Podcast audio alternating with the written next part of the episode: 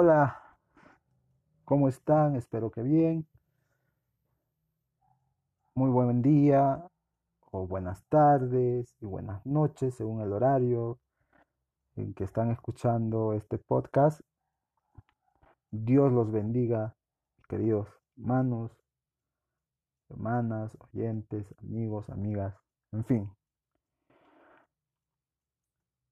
El título de esta enseñanza, de este podcast, es dándole la debida importancia a Dios. Pero antes vamos a darle gracias al Señor por este espacio y este momento que nos brinda. Gracias te damos, Señor, porque tú, mediante esta plataforma virtual, nos das la oportunidad de poder compartir algo de ti para aquellos que necesitan saber realmente de ti, amado Dios. Seas tú glorificado, seas tú el que enseñe. Abre las mentes y corazones de las personas que puedan escuchar este audio para la gloria eterna tuya y la preservación de sus almas. En el nombre de Cristo Jesús. Amén. Dándole la debida importancia a Dios. En una porción del libro de, Romanos capítulo 3 versículo 23 dice, por cuanto todos pecaron. El Salmo 51.4 también dice en una, una porción del, del versículo, contra ti, contra ti solo he pecado.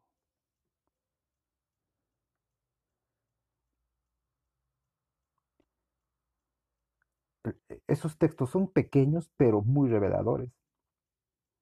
Dice, por cuanto todos pecaron. No dice por cuanto algunos. Dicen todos. El veredicto divino emitido contra el hombre, en los textos que anteriormente hemos leído, tendrá poco significado para una cultura que se ríe del pecado y lo hace suyo como si fuera una virtud. Nuestra cultura llama a lo bueno malo y a lo malo bueno. Sustituimos oscuridad por luz y luz por oscuridad.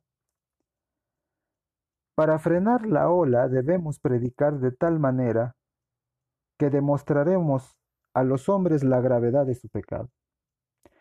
El mejor método para hacerlo es enseñando no solo lo que la Biblia enseña sobre el hombre, sino también lo que enseña sobre Dios. Para entender la terrible naturaleza del pecado que están cometiendo día a día toda la humanidad, los hombres deben entender la visión exaltada de la escritura de aquel contra el cual están pecando. Si el impío más endurecido entendiera incluso la porción más pequeña de quién es Dios, inmediatamente colapsaría bajo el peso de su pecado. Si el pecado se menciona en nuestro contexto, en nuestro contexto contemporáneo, es el pecado contra el hombre, el pecado contra la sociedad o incluso el pecado contra la naturaleza. Pero rara vez o raras veces nuestra cultura consideraría el pecado contra Dios.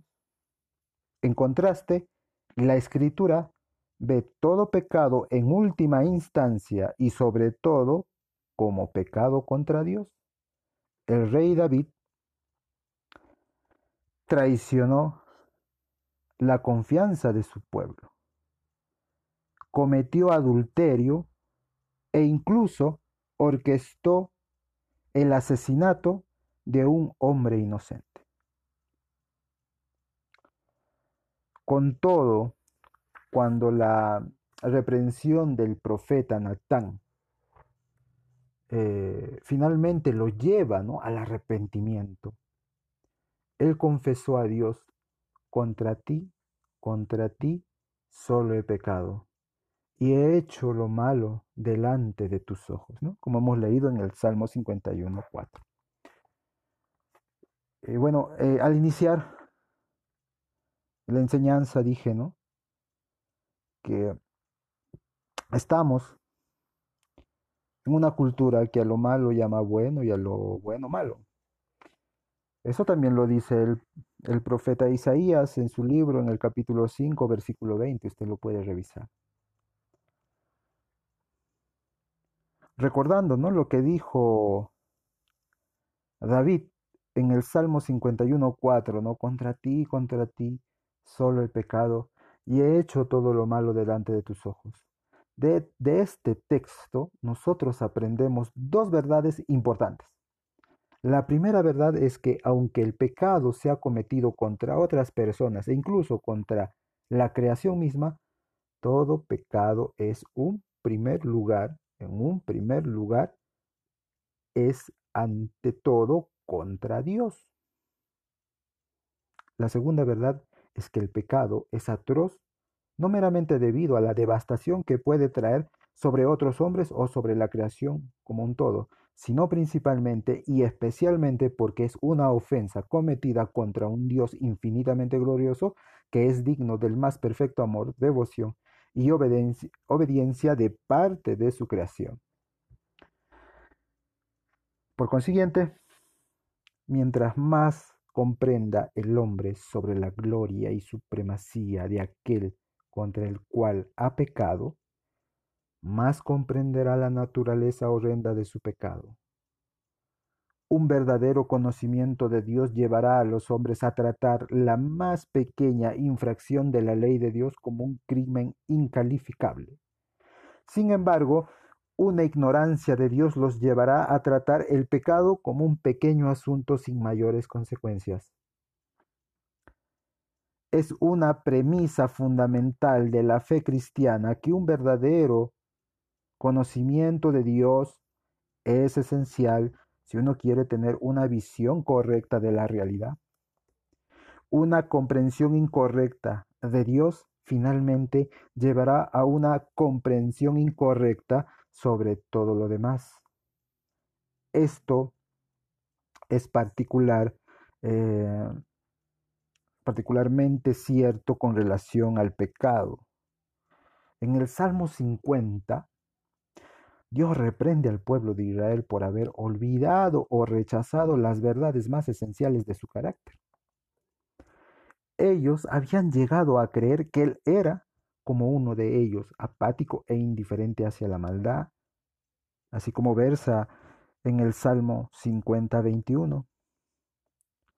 Su comprensión equivocada de Dios les llevó a tener una comprensión equivocada del pecado. Ellos desecharon toda restricción moral y pervirtieron su camino sin temor o vergüenza. Su rebelión los condujo a la destrucción perecieron por falta de conocimiento, como lo dijo el profeta Oseas en su libro capítulo 4 versículo 6. Oseas 4, 6. Es por esta razón que el profeta Jeremías declaró que un verdadero conocimiento de Dios era de mucho más valor que todos los méritos, virtudes o bendiciones. Así dijo Jehová. No se alabe el sabio en su sabiduría, ni en su valentía se alabe el valiente, ni el rico se alabe en sus riquezas, mas alabes en esto el que se hubiere de alabar en entenderme y conocerme, dice Jehová. Jeremías capítulo 9, versículo 23 y versículo 24. No es una exageración decir que una ignorancia de los atributos de Dios abunda en las calles y en las iglesias. Los hombres pueden tener algunas opiniones sobre Dios cercana a la Biblia en ciertos asuntos, pero la gran mayoría han sido completamente engañados acerca del pecado y la disposición de Dios hacia éste. Los hombres pueden decir grandes cosas acerca del amor, la compasión, la misericordia de Dios, pero están en silencio acerca de su santidad, de su justicia y soberanía. Debido a esto, muchos tienen una visión distorsionada de Dios y están ciegos a la verdadera naturaleza de su propio pecado. en la predicación del Evangelio, debemos exponer la pecaminosidad del pecado al difundir al verdadero y el verdadero conocimiento de Dios. Debemos proclamar todo el consejo de la Escritura concerniente a sus atributos, especialmente aquellos que son menos populares y menos agradables al hombre carnal.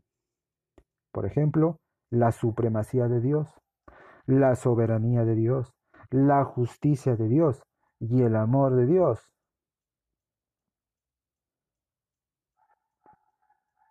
Cada, cada principio que hemos señalado los vamos a tratar de exponer en los posteriores podcasts.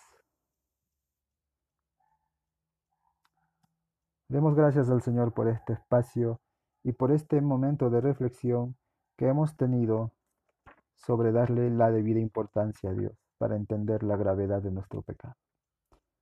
Gracias Señor porque tú en este pequeño espacio y tiempo nos has hablado.